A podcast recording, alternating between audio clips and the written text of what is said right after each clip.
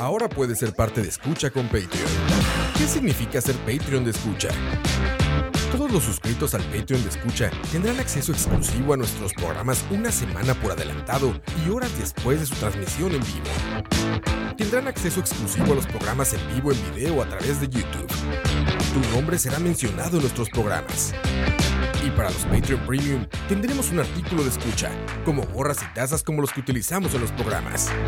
En Escucha, nos esforzamos mucho por darte contenido variado, divertido, informativo y opinión sin filtros ni censura. Ahora, tú puedes ser parte de esto y ayudarnos a mantener el proyecto creando más y mejores podcasts, donde el más importante de todos es el escucha.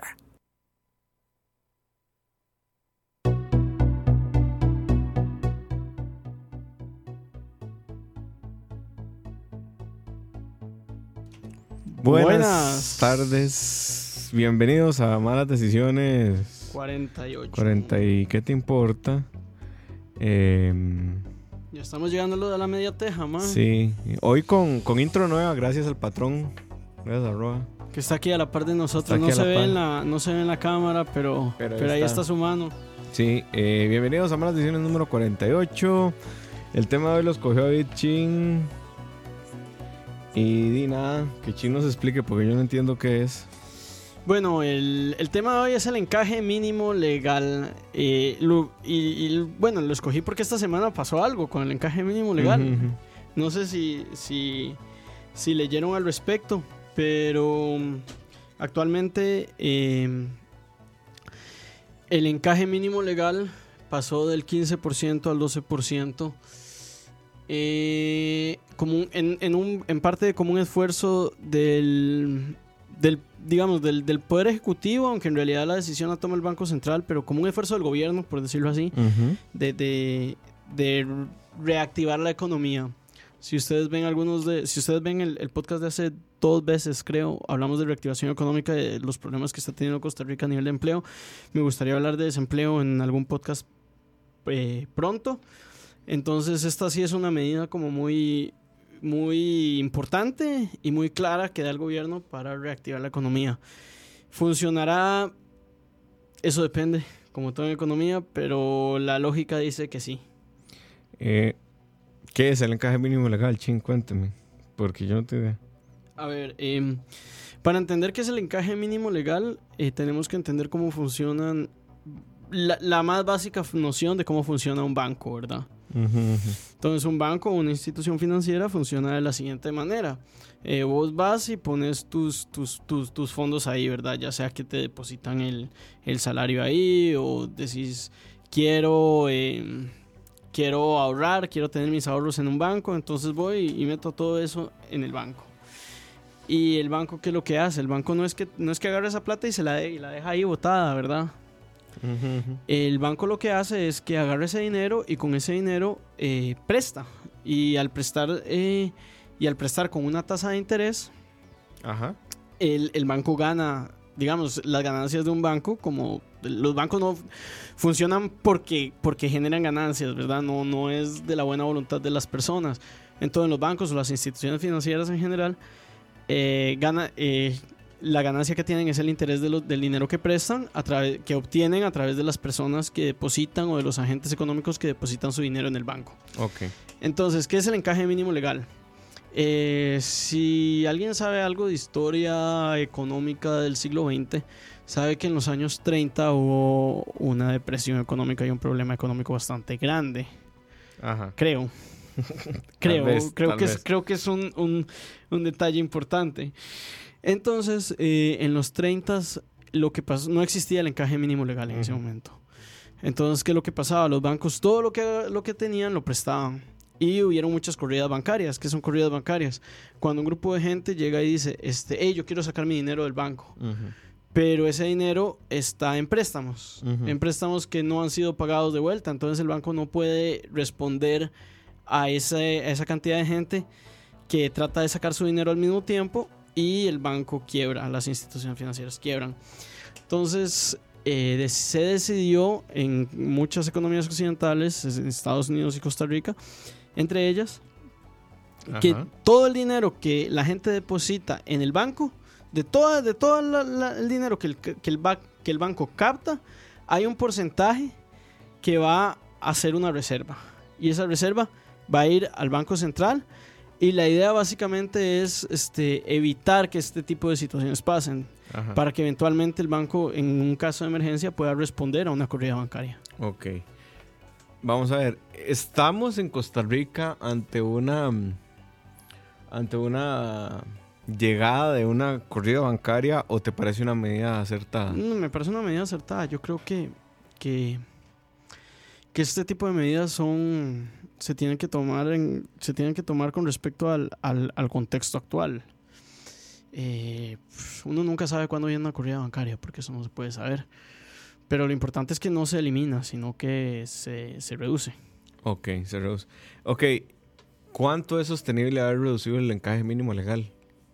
Yo no soy un experto en el tema. Me hubiera gustado traer un experto en el tema Ah, que, Ronu. que sí, que hubiera podido decir. Saludos a Ronu que nos escucha. "Mae, sí, este es el porcentaje, pero No, no, no, no, no, vamos a ver. No cuánto porcentaje, sino cuánto tiempo ¿cuánto tiempo? es Di- sostenible mantener el encaje en el 12. Estamos en el 15, ¿verdad? Que era Estábamos en el 15, bajamos al 12. Ya, y es que eso depende de muchas cosas, ¿verdad? El sistema bancario funcionó por una década en los años 20 y por más de una década sin la existencia del encaje mínimo legal. Ok. Pero, Pero hubo una crisis. ajá. Vamos a ver, ¿qué significa para mí como usuario y consumidor del sistema financiero que el encaje mínimo legal sea menor ahora que hace tres semanas? Eh, en realidad yo creo que como usuario en este momento del, del- del mercado financiero o de los bancos no debería afectar demasiado. ¿Por qué digo que no debería afectar demasiado? O por lo menos no en, no en el plazo inmediato. Porque tu dinero sigue ahí, tu dinero lo sigue manejando el banco. Eh, pero, ¿qué es, lo o sea, ¿qué es lo importante de que se reduce el encaje mínimo legal? Eh, básicamente que, el- que el- que el- que los bancos tienen más acceso a, a fondos que antes no tenían. Eso, Ok. eso es lo, ese es el, efecto inmediato. Ok, entonces al tener acceso a más oferta de dinero, debería, digamos, de reflejarse en una tasa de interés menor. Sí, bueno, no es, no es, no es tan directo, pero eso sería el, Digamos, la, la presunción Sí, digamos, con eh, sentido. ese sería el, el, el, el fondo, de, la consecuencia final, tal vez. Ok, dice Pompi, eh, no, Pompi no, dice Pato Carlos, mi mamá es costurera y usa encajes, eso cuenta. No estamos hablando del, del No, mismo. Pero se la encaja en cualquier momento. En fin, vamos a ver. Es, el punto lo acaba de decir Cosme Fulanito en el chat muy bien. Básicamente los bancos tienen más acceso a capital y en teoría eso incentivaría a la banca a otorgar mejores condiciones de intereses para préstamos o consu- de consumo e inversión. En teoría, En teoría, pero es una teoría que Mm. sea, digamos, que, sí se ha, sí se ha sí se sostiene con evidencia. Sí se ha sostenido con evidencia con el tiempo. que, eh, bueno, en Costa Rica, y esto es importante aclararlo, el sistema financiero no está formado única y exclusivamente por la banca, ¿verdad? No, hay, hay cooperativas, Hay cooperativas y hay unas cooperativas, mutuales y otro. digamos, las cooperativas, algunas muy grandes, no encajan. Miau. Y, ese, y por eso es que las cooperativas generalmente tienen una tasa de interés mucho más atractiva que los bancos. Sí, tanto, tanto, tanto, ¿Tanto una- una- exacto, tanto una tasa de interés más alta para los ahorrantes y más baja para los pres- para los prestatarios. Que bueno, igual depende de, de qué de qué préstamo querrás sacar. eh, puede funcionar o no, digamos. Los préstamos personales tienen un interés altísimo. Los préstamos productivos no tanto, pero los préstamos productivos tienen más requisitos y así. A ver, el detalle es que de- de- en, en el tema de reactivación económica debería funcionar sí o sí. Eh, porque, ahora, ¿a qué precio? Ese es el detalle. Eh, ¿Por qué digo que debería de funcionar sí o sí? Porque, mae, digamos, si vos estás sacando un préstamo para sacar un carro y la tasa de interés baja, entonces, este, más personas van a poder costearse un carro. Entonces va a haber más gente pidiendo préstamos y va a haber más gente eh, dispuesta a comprar, por decirlo así. Y eso tiene un efecto eh, dominó, por decirlo así, porque entonces este, le entra más dinero a la economía y etcétera, etcétera. Y, Y eh, por lo menos en el corto plazo uno esperaría que, que- que haya cierto, cierta reactivación. Ahora, para que esto sea realmente sostenible, ya eh, uno esperaría que también aumenten los créditos productivos, que son los más, digamos, son los que más ayudan a la economía al fin y al cabo. Ahora, este es un instrumento financiero de, activa- de reactivación económica, uno de muchos. Uno de muchos. ¿Qué sí. otros podríamos estar hablando? Cualquier cosa que ayude a bajarle la tasa de interés, digamos, tirar plata a la calle. Ok. Eh, y y el- y la desventaja es que la oferta monetaria, digamos, en, en economía existe lo que llaman la oferta monetaria, que es nada más la cantidad de dinero que, que Que hay. existe, que hay.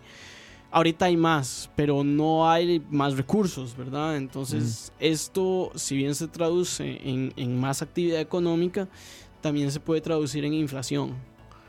Eh, entonces, por eso es que la gente, por eso es que también no es una pomada de canario, no es como que siempre podamos decir, "Mae, vamos a bajar el encaje mínimo legal como la forma para reactivar la economía siempre. Eh, creo que ahorita con la situación económica del país, este, hay que tomar, hay que empezar a tomar ciertas medidas. Bajar el encaje Bajar fue el una encaje. de las, digamos, de las que el sector empresarial estaba pidiendo desde hace ratísimo Sí, y que, eh, bueno, ya se les cumplió, ¿no? sí, lo que pasa es, digamos, que a lo- los bancos al tener más dinero, eh, al tener más acceso a dinero, digamos, eh, entonces sí pueden, por decirlo así, este, colocar más préstamos. Ujú. La teoría diría que como en, en la banca y particularmente en los mercados financieros, los intereses sí son muy sensibles a, a la competencia. O sea, si estamos hablando de que funcionan más o menos en competencia perfecta los inter- el, el interés. eh, no, no, no, no de manera perfecta porque la competencia perfecta no existe, pero digamos, sí, sí existe. Uy, ya hablamos de eso. Sí. sí, sí, ese es un tema que ya tratamos, pero digamos, si se asemeja a las condiciones de competencia perfecta, entonces uno esperaría que al, al tener los bancos más capacidad de colocar, eh, la competencia haga que las tasas, que, que, que digamos, si estoy, si estoy prestando una tasa de interés y un banco de a la par puede prestar una tasa de interés más baja, entonces más gente se va a al banco de la par, entonces eso va a hacer que, que yo también baje mi tasa de interés y eso hace que, digamos, la teoría es que todo eso hace que eh, la tasa de interés como un todo baje. Sí, que en Costa Rica que la tasa sea tan alta no es solo obra del encaje mínimo legal, ¿verdad? O sea, hay varios factores ahí que inciden, como el tamaño del mercado, el costo de operaciones de los bancos, que es, tengo entendido, bastante más alto que algunos otros bancos, eh, que, en, que en otras regiones y demás. Al punto de que tenemos unas tasas bastante altas en general en, en todo Centroamérica para, para competir, digamos. O sea, el- el Banco Nacional en tasas yo creo que no, no competiría nunca con el BAC. Pero hace inversiones más riesgosas. Sí, es que casi siempre una inversión más riesgosa implica una tasa de interés más alta. Eso es como, como, como lo que se da. Mm. Que aquí también, también podríamos explicar un poquito qué es una tasa de interés de un banco. O sea, la tasa de interés para un préstamo del banco, a mayor cliente riesgoso sea usted, va a ser más alta porque más rápido el banco tiene que recuperar el dinero. Sí, Eso es básicamente. Básicamente la idea es, si yo te presto y no, o sea, no lo veamos desde el punto de vista de un banco, porque a veces creo que aliena mucho la, la idea. Si yo te Veámoslo presto desde el punto de vista de Beto le de- de- que no está regulada por su jefe y tampoco encaja. y tampoco la, la, importadora monje. Mm, Ni Casablanca, Casablanca, que venden paquetes turísticos. Un saludo. Que bueno, ese es otro detalle que no voy a... Ese es otra, otro caquero que no vamos a abrir en este momento, pero todas estas tiendas de electrodomésticas técnicamente son lo que hacen es crédito, ¿verdad? Son financieras. Son financieras en gran medida, pero ese es otro tema.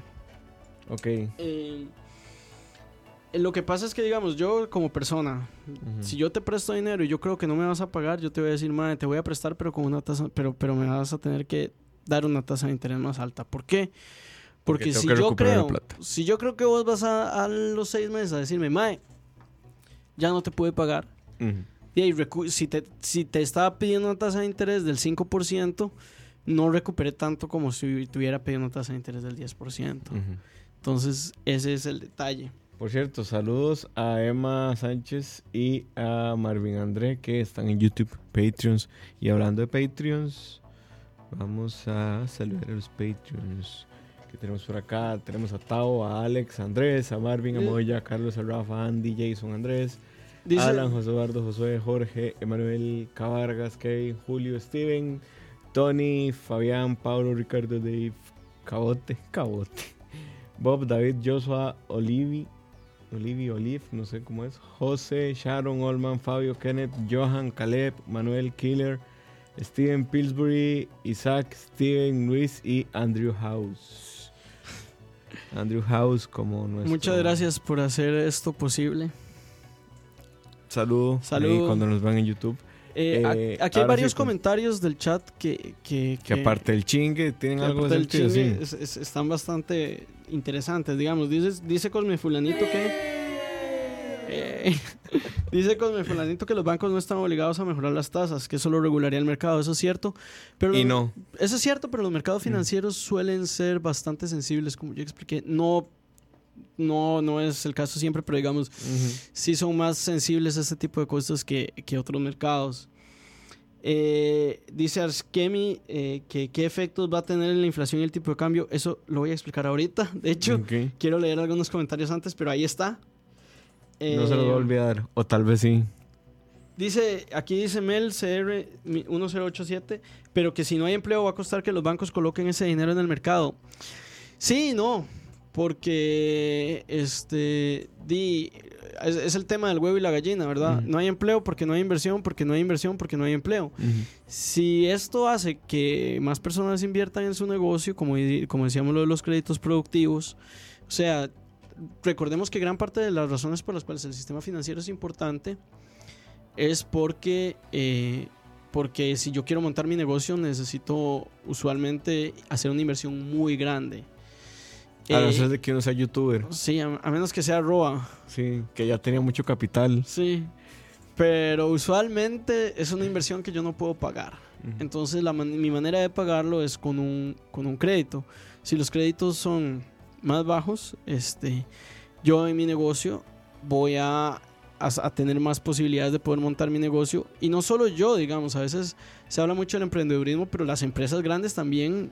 Pasan pas- endeudadas. Sí, y también necesitan de estos créditos para hacer inversiones grandes y para, y para poder crecer. Entonces estas empresas también van a poder accesar al crédito y van a generar empleo. Entonces ese es el detalle, digamos, la lógica no es... No es la, la lógica detrás de esto es que al haber más, más tasas de intereses más bajas, eso va a hacer que más personas inviertan y eso va a generar empleo. Ok, aquí Marvin nos manda una nota del financiero que dice, nota del financiero que dice, Credilat, financiera de Monje, es supervisada por la Superintendencia General de Entidad Financiera, su jefe, desde sus inicios en el 2007. Próximamente sus pasos serán seguidos por Goyo y Casablanca. ok. Ok, entonces. Monje sí está metida ahí, pero Muy Goyo bien, y bien. Casablanca no. Eh, dice Pumpi que si los bancos privados al tener operaciones en Costa Rica también tienen que darle el encaje al Banco Central, sí. Todos, todos, todos, es por ley. Dice por aquí Gustavo, una vara. Si los bancos públicos tienen mejores tasas de interés más bajas, hace que los privados tengan que competir y bajar. Sí. En general, lo que pasa es que yo hace tiempo, y esta es una discusión que tengo con Chin, o tuvimos en algún momento, de para qué tener una banca pública.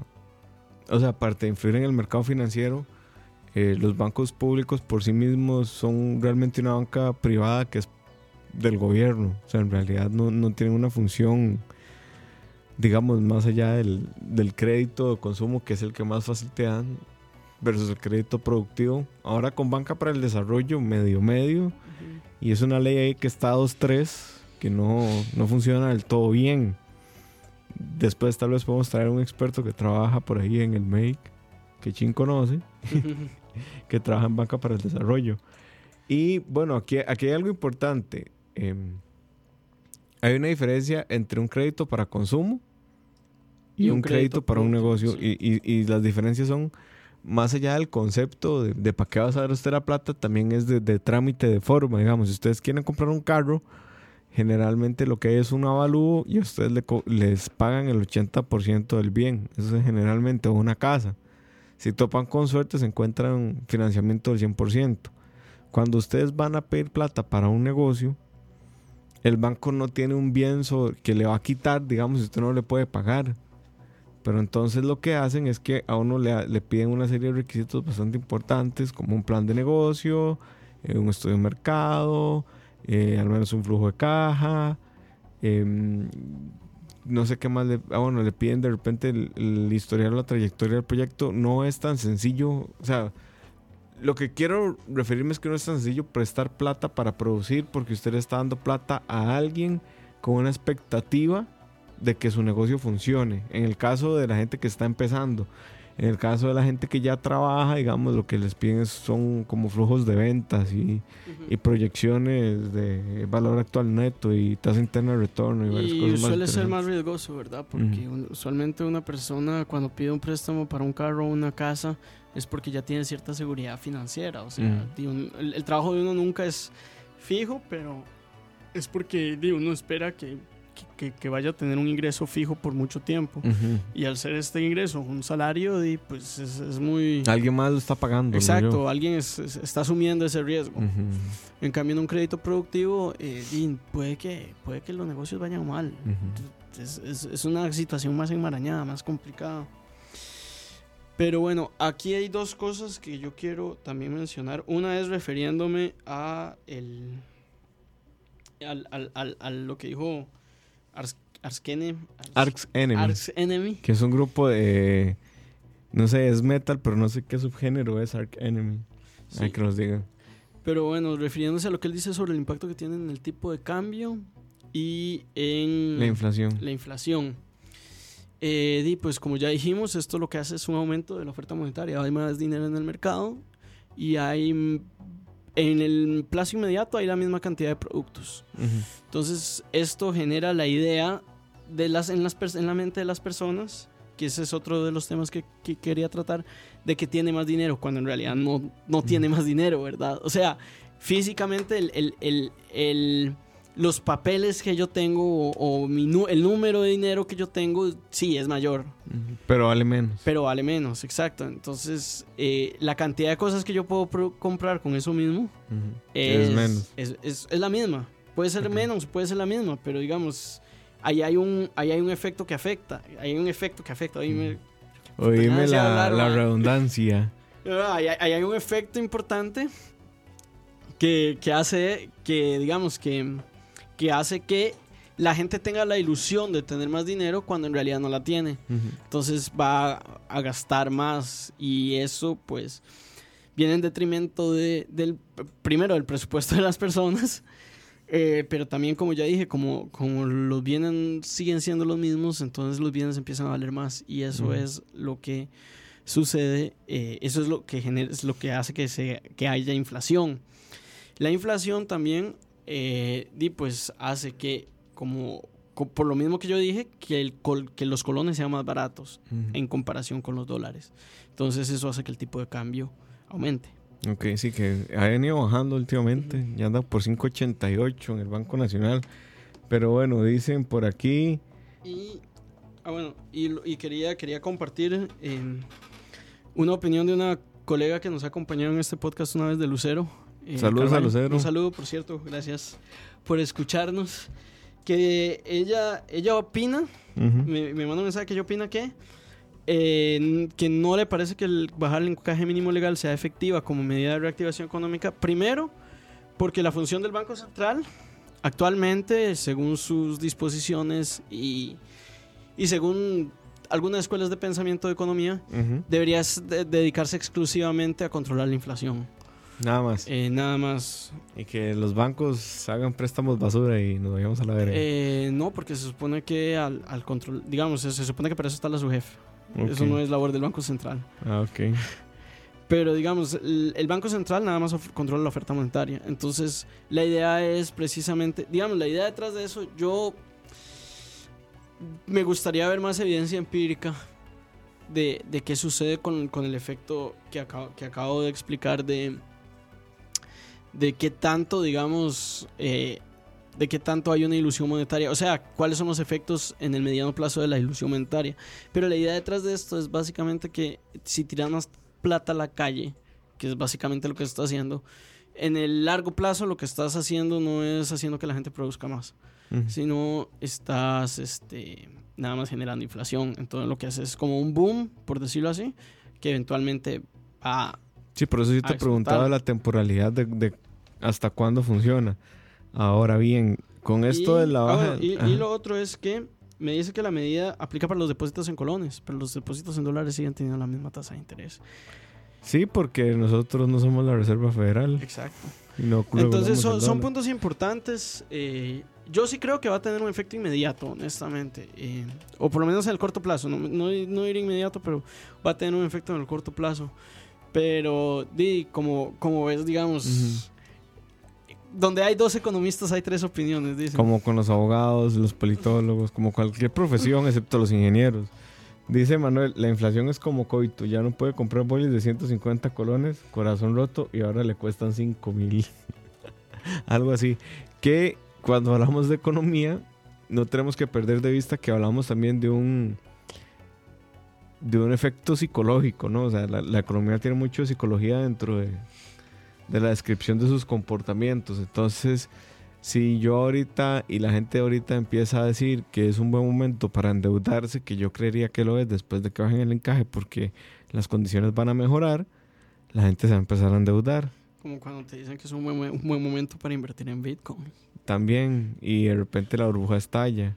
O como cuando te dicen em, que 10 por 10 mil pesos después te devuelven 80 mil en la nube. Algo así. Pero sí, eso es cierto. De hecho, las corridas bancarias, que es un tema que tratamos al inicio. ¿Las qué? ¿Cómo? Así se llama. ¿Cómo? Ese fue el nombre teórico que le pusieron. Muy chiacho, o sea. Un, un, ¿sabe para dónde está? No, un so académico.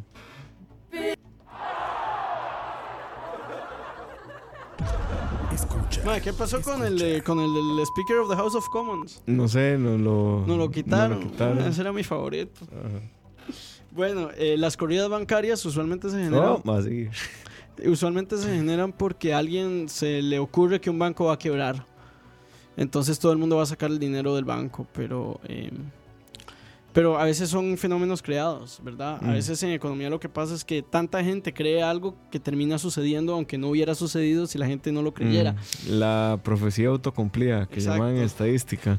Dice Arx Enemy, realmente ahorita mi carrera conta, todo el mundo está más tramado con el tema del IVA. Es como si esto el encaje pasó muy desapercibido. Sí, tiene sentido, Tiene sentido. porque los contas son los que van a tener que estar pariendo chinos con sombrillas, viendo a ver qué hacen con el IVA. Yo te soy honesto. eh, a mí me gustaría hacer malas decisiones del IVA.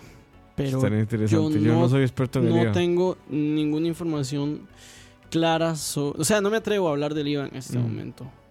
Porque di, lo, que te, lo que te puedo decir es lo que, lo que todo el mundo sabe, ¿verdad? Los precios van a aumentar. eh, bienes y servi- bueno, servicios, no bienes, perdón, servicios que antes eran, que antes estaban grabados, no se van a grabar, se van a grabar ahora, etcétera, No tenemos etcétera. reglamento todavía. Pero ese, bueno, ese es el otro punto. No puedo hablar del IVA hasta que haya un reglamento claro de cómo se va a implementar. Entonces, me gustaría traer a alguien que sepa más o que esté más metido en la, en la vara, porque yo no estoy metido en la Metete vara. en la man. vara, chin. Dice aquí Emanuel. Dame para ver porque este pad está medio mano. Ah, vamos a verlo grande a la verga.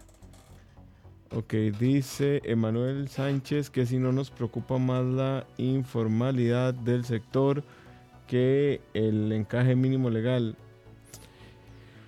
Vamos a ver, yo ahí tengo mis opiniones encontradas. Ya voy a leer el comentario textual. A ver, el detalle. Yo quiero aclarar algo en, en este momento con respecto al, al- al podcast en general. Eh, nosotros, por, no, es que por, no es que si no tratamos un tema, no es que no nos importa. ¿verdad? Muchas veces hay temas como nuestro propio conocimiento técnico. eh, el invitado que el podamos invitado traer. que podamos traer eh, y honestamente hasta lo que sintamos Que- la que nos sintamos más cómodos hablando, hablando en- en, en esta, en esta plataforma. Eh, pero di, muchas veces, digamos, hay muchos temas que a mí me interesan un montón, pero yo o no me siento cómodo hablando o simplemente no manejo el tema o de repente traigo un invitado que, que sabe más o tengo la oportunidad de traer a alguien eh, Ok. que sabe más de ese tema, ¿verdad? Entonces, di, el, el tema de la informalidad es un tema, a mí me parece, de los más importantes en este momento en Costa Rica y desde hace varios años ya. O sea, tiene Pero- al menos unos seis años de estar haciendo temas. Sí, El pero yo, no lo manejo. No sé vos que trabajas en el ministerio. Yo no lo manejo, pero puedo conseguir a alguien que sí. Eh, con el tema de la informalidad, la vez pasada estaba en un foro de la OIT y explicaban que para que la informalidad baje un punto porcentual, es necesario que la economía crezca al menos el 0.5 porcentual del Producto Interno Bruto. Hacían la correlación entre la informalidad y el crecimiento en el, en el sentido de que si yo soy una empresa, el ser formal me sale muy caro. Y si no tengo un mercado al cual vender mis productos o servicios, no puedo formalizarme. Entonces sigo trabajando dentro de la informalidad. Entonces, a mayor cantidad de clientes y mayor crecimiento económico, mayor formalidad, digamos, a tener en la economía. Esa era la, la tesis, digamos, de quien exponía. Yo no soy experto en informalidad, pero me atrevería a asegurar que eso es una parte del problema y que la otra parte es que estamos fallando bastante en el tema de inspección. Pero en el tema de inspección, ese se las trae, porque el, el personal de inspección del Ministerio de Trabajo, que es el ente encargado de inspeccionar en este país la formalidad del empleo, de- tiene como nueve inspectores para todo el país. Sí, sí. Entonces, Pero para que bueno, lo- para que volviendo entiendan. al tema, digamos, este, volviendo al tema, del IVA yo sí quiero hablar, pero en este momento no quiero, no quiero esparcir malinformación Sí, y hasta que no haya un reglamento me parece que también todo está muy en el aire. hasta que no haya un reglamento, lo que diga cualquiera es mera volada, básicamente. Sí, y, y Por bueno, Por aquí dice Marvin, Brasil está al borde de la recesión y Bolsonaro se ataja. Yo ya dije que no entendía la economía. Esa fue su respuesta ante, ante el, el desvergue que puede ser que la que quinta, cuarta economía más grande del mundo se vaya por un tubo. Impresionante, dice Roa. Sí, impresionante. Pero bueno, Pero bueno. siguiendo con, el, con los encajes y la encajada. con los chino. encajes, di- es una medida monetaria Ajá, es- para afectar al sector real, solo eso ya mucha gente no le gusta, estoy seguro. Estoy seguro que Juan Carlos Hidalgo probablemente no esté tan feliz. Pero él estaba hablando en algún momento de que teníamos que bajar el encaje. Era uno de los Sí. abanderados. de- Que la OCDE decían que andaba por el 12 y nosotros en el 15. Entonces era como, "Ey, no". Bueno, el, el punto es este, digamos, tal vez lo que pasa es que, a ver, aquí hay dos temas. Está el tema de esto como medida de reactivación económica y esto como porque yo creo que debería ser así, ¿verdad? Mucha gente tal vez lo está apoyando porque dice que el, que el- que el encaje siempre debió haber sido el 12, o sea, siempre debemos de tener un encaje más bajo para permitir al, a, los ban- a la- a las instituciones financieras prestar más dinero y permitir dinamizar el sector financiero que termina dinamizando la economía a través de préstamos. Eh, pero puede que mucha gente también diga como, ok, sí, está bien, todo eso está bien, pero eso, digamos, no. El riesgo. Pero, pero- pero- no, no, pero al fin y al cabo lo que estás haciendo es haciéndolo no porque vos crees que tienen que ser así, sino lo estás haciendo porque quieres meter dinero a la economía para poder activarla. Mm, ok. Que igual nosotros tenemos esta particularidad de, de tener bancos del Estado bastante sólidos y fuertes, pero que nada más no prestan la cantidad de plata que deberían. O que están prestando mucho menos de lo que podrían. Sí. Pedro Chacón acaba de hacer un comentario bastante interesante. Adelante, Dice- ¿qué nos dice el buen Pedrito? Para la reactivación económica, una de las cosas que más se necesita es recuperar la confianza de los sectores económicos, lo cual que es eso es cierto. completamente cierto. Y la disminución del encaje mínimo legal y de la tasa de política monetaria, para, para él, para Pedro, son señales de que el mercado eh, busca generar más confianza. Ujú. Eh, que se hable de reactivación y se vean a las instituciones reaccionando y esté pasando, si esté pasando un segundo pa- eh, y esté pasando un segundo plano el porcentaje de indicadores que están siendo modificados. Ujú. O sea, básicamente es lo que hablabas de las percepciones. Tal vez esto genera una percepción en los empresarios de que, de que sí hay un interés por reactivar la economía y eso haga que los empresarios este, piensen en, En invertir, en más. invertir. Y entonces, digamos, tal vez la medida en sí no generó, sino la percepción de la medida en sí. No sé si, Sí, si, sí. si me explico. Y ahí, bueno, ahí vamos a ver otro tema Vamos a ver, esto es un conjunto de medidas de reactivación. Digamos, a mí me da mucha risa la gente que dice que el, el plan ecológico no, no reactiva la economía, el plan verde, pero esa es discusión para otro, para otro tema. Pero si esto lo empezás a ver como en el macro y empezás a ver el montón de inauguraciones que, ojo, deberían, no sé si van a pasar, deberían empezar a suceder pronto en temas de infraestructura, creo que el sector productivo tendría, digamos, insumos para tener un poco más de confianza en el mercado. Pero hasta no ver, no creer, sí. hasta que no esté la ruta Ese es 32 el detalle lista. de, de- los economistas y los Ujú. politólogos y los abogados. Es que podemos, pasamos prediciendo cosas que no suceden. ¿no? Exacto, exacto. Entonces, y en Costa Rica, que es el país de, de lo posible, ¿verdad? O sea, aquí puede pasar cualquier cosa. Sí. Pero no lo sabemos. O sea, no, no es como que el encaje, el- la bajada del encaje va a hacer que todo el mundo de repente mágicamente tenga acceso a más plata. Pregunta a Emanuel Sánchez si otro país ha realizado este tipo de cambios en el CAGE. Yo estoy seguro que sí, pero en este momento no tengo ningún. No, yo tampoco. Top of my mind, no tengo nada. Pero estoy seguro, o sea, no es una medida sacada de la nada. Sí, o sea, sí no, no un- es un conejo blanco el sombrero. Es, es, es conocida. ¿Qué más tenemos por ahí? ¿Qué más nos preguntan? La percepción, dice Gustavo, la percepción es muy importante. Yo estaba hablando con un copa que decía que la inflación estaba muy mal porque el precio de la vida había subido un montón y yo le decía que estaba equivocado. En efecto, la inflación, la inflación La es inflación no ha bajísima. subido. que esa es otra razón por la cual uno esperaría que el, que el encaje mínimo legal sea, no sé si efectiva en el sentido de reactivar la economía, pero que sea una medida en, en- en cierto sentido en el, en el camino correcto. Porque si la inflación ya lleva años de estar tan baja, entonces tal vez podemos aguantar. eh, Unos 2, un 3 choque puntos monetario. tal, tal, vez la, tal vez la economía ya está en posiciones de aguantar ciertos choques monetarios. Sí. Que ojo, y ahí también hay O sea, no, no, quiero, quiero aclarar, no estoy diciendo que, que la esté, lo que estoy diciendo es que esto es un indicador de que tal vez haya más estabilidad y tal vez sea una... tal vez podamos reducir un poquito la capacidad adquisitiva de la gente para reactivar la economía, para que haya más Sí. trabajos, para que haya más consumo. De repente. Ahora, el tema es que, digamos, aquí hay muchos críticos, yo no soy experto en el tema, me gustaría traer un experto en el tema, que hablan de cómo se está midiendo la inflación en el país, ¿verdad? Que no es una forma, digamos, real. Pero yo, insisto, Yo, yo no, no, no, no estoy muy al tanto. Ese, ese ya es un tema Muy bastante técnico, técnico, muy, muy ¿verdad? técnico. O sea, y a lo que me refiero es...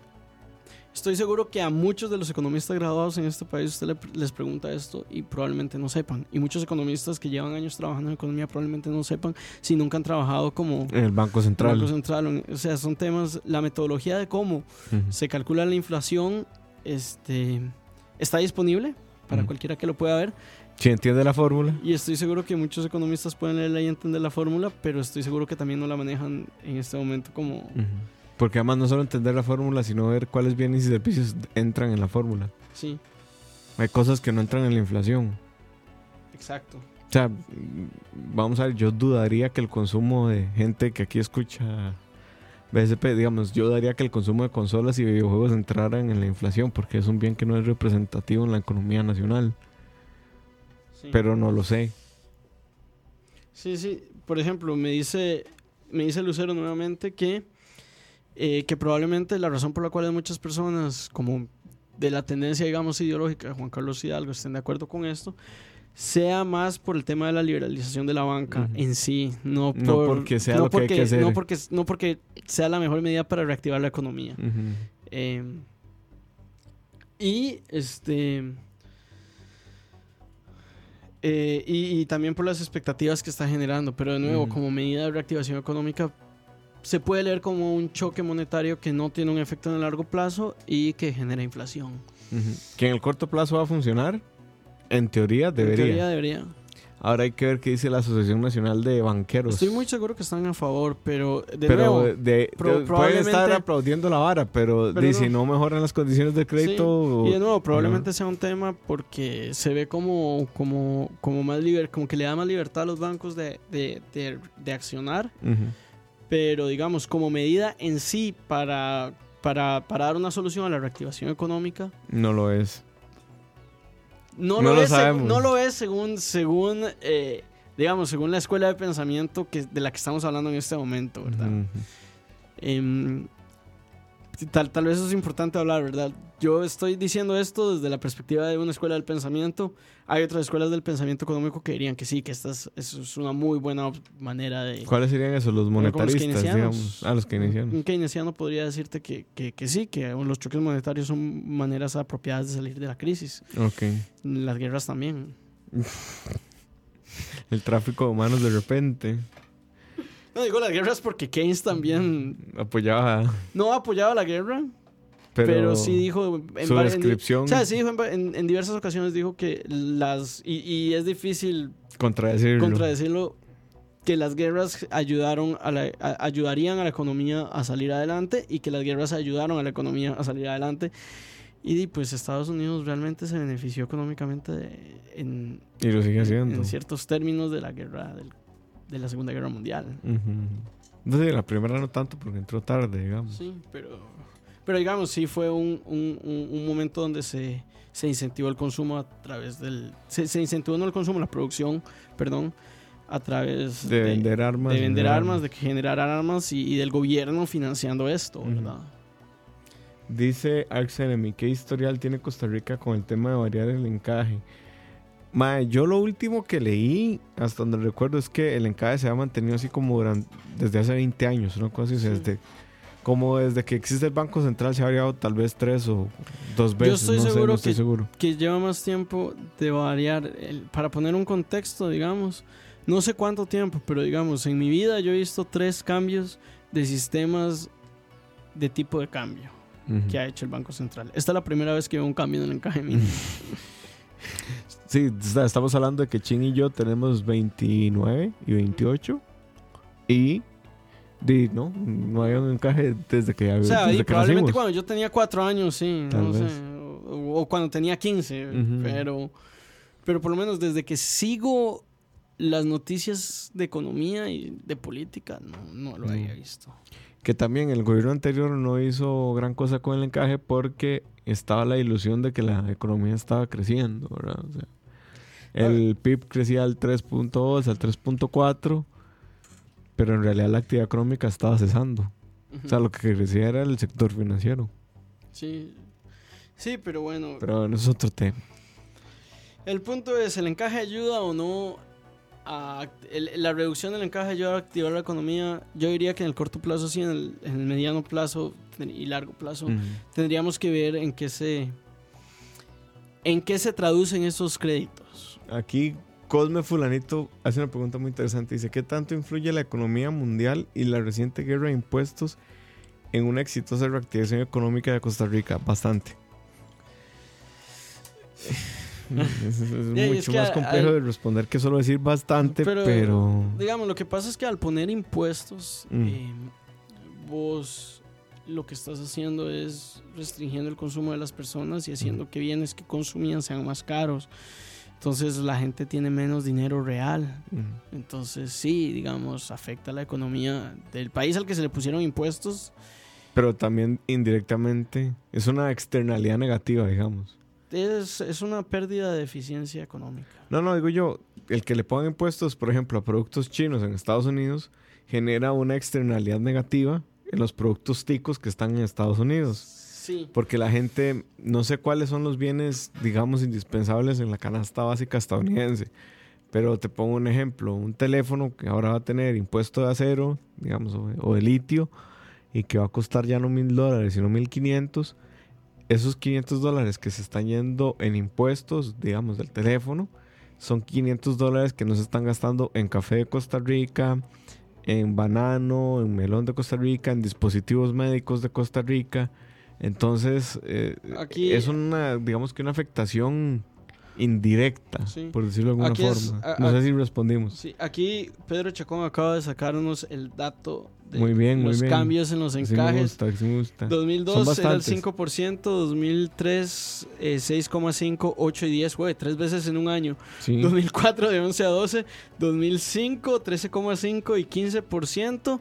Y efectivamente la pegué desde que tengo 15 años, mae, porque No es se el variaba. 2005 no se variaba hasta ahora que se varía al 12%. Ujú. Se imagina un encaje del 5%. Vuélvase loco, Campbell, man. Al chile. Eh, bueno, y, y lo otro es que di, en esto también Muchas gracias a Pedro. Sí, pura vida, man. Y lo otro es lo que dijo Lucero, digamos, también afecta mucho, también el, el- el efecto que tiene el, el- el cambio en el mercado financiero costarricense eh, es muy afectado por, eh, por el mercado mundial, porque Mm. si las tasas en interés están muy caras en Colombia, la gente simplemente va a buscar cómo invertir en dólares Ujú. o otras monedas, entonces, y ahí eso sí afecta, ¿verdad? Aquí pregunta Marvin en YouTube. Dice, está bonito el programa de hoy. No entiendo ni madres, pero está interesante. Qué triste porque yo creí que, Que estábamos que estábamos explicándolo bien. entendible. Shame on you, David. Shame on me. Porque usted es el que está explicando. Dice, pregunta, ¿este año van a hacer al final de año otro programa de rants? Es probable. Depende de probable. cómo se maneje. Dice, aunque este año no está tan culiado, así, culiado, como el año pasado.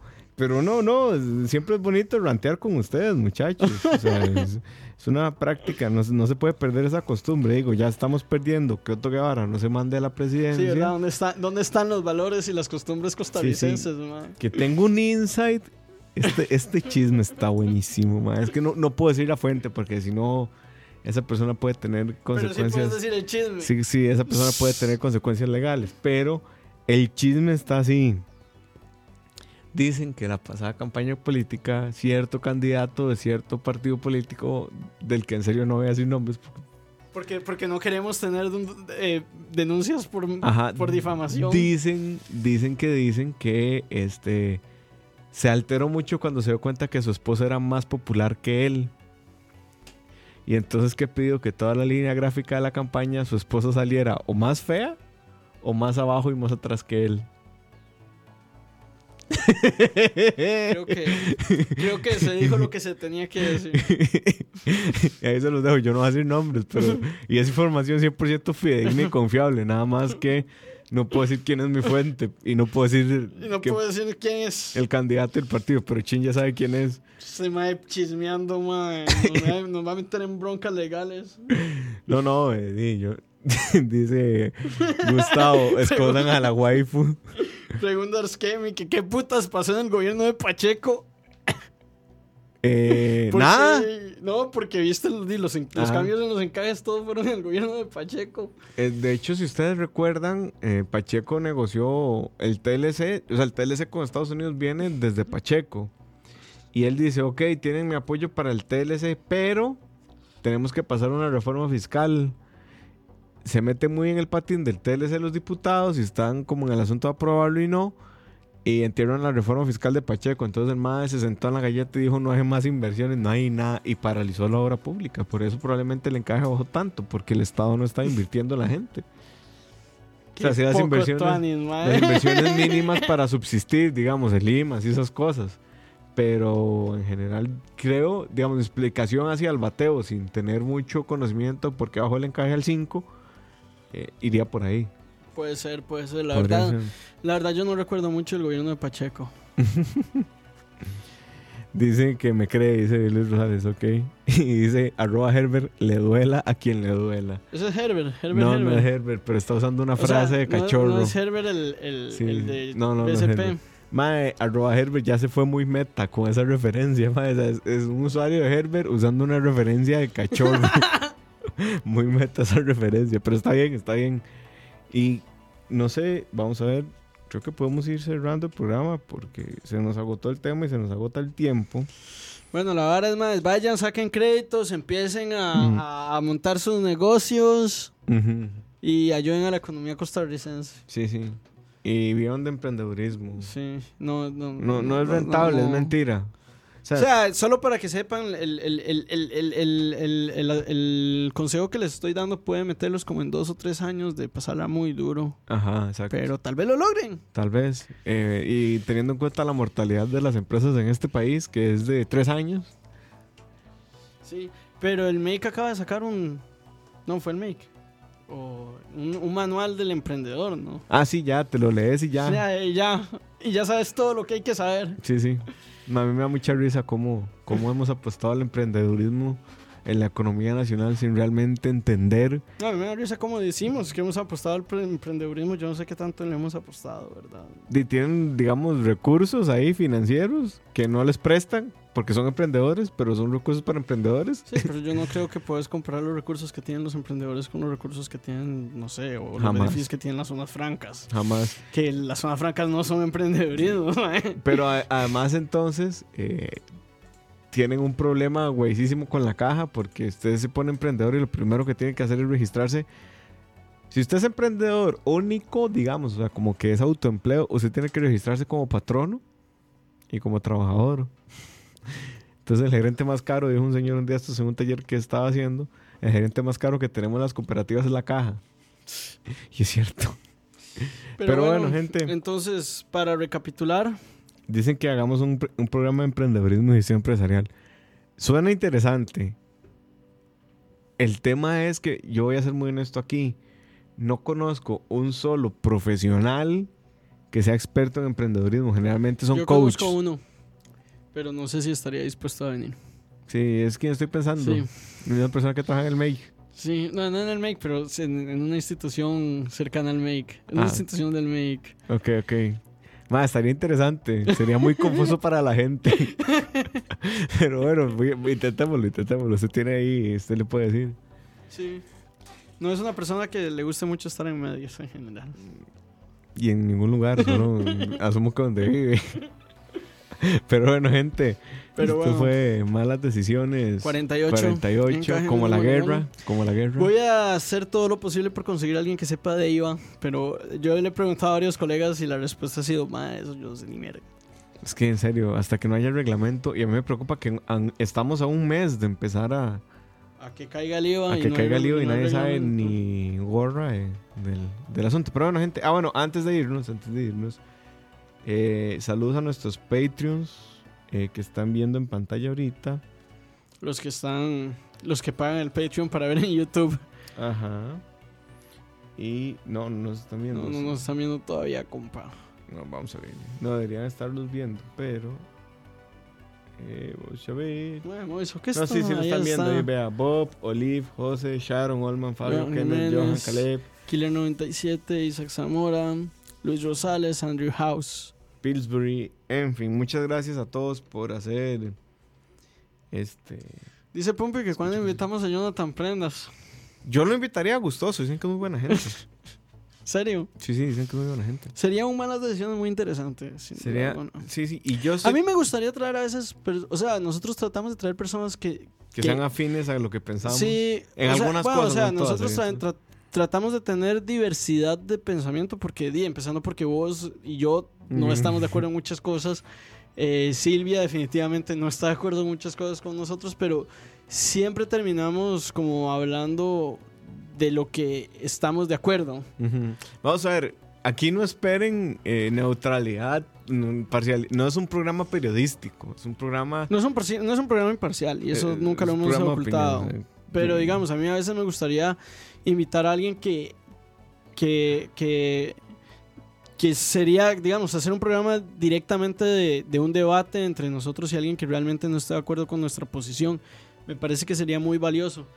Pero hay que tener cuidado con eso, ¿verdad? Porque debatir en términos respetuosos eh, puede ser complicado conseguir a, a personas, eh, más si es un tema muy polémico, ¿verdad? Ujú.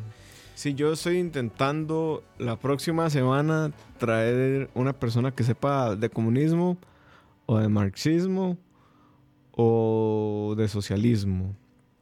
Pero vieran que mis compas así o están haciendo maestrías fuera o trabajan en la U y les queda imposible venir o están haciendo consultorías y es muy difícil. O sea, es complicado cuadrar agenda con la gente de la U cuando uno tiene, di, ¿qué?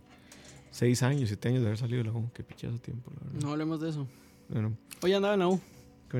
Pero bueno, gente, esto fue Malas Decisiones 48. Muchas gracias por acompañarnos. Nos vemos. Chao.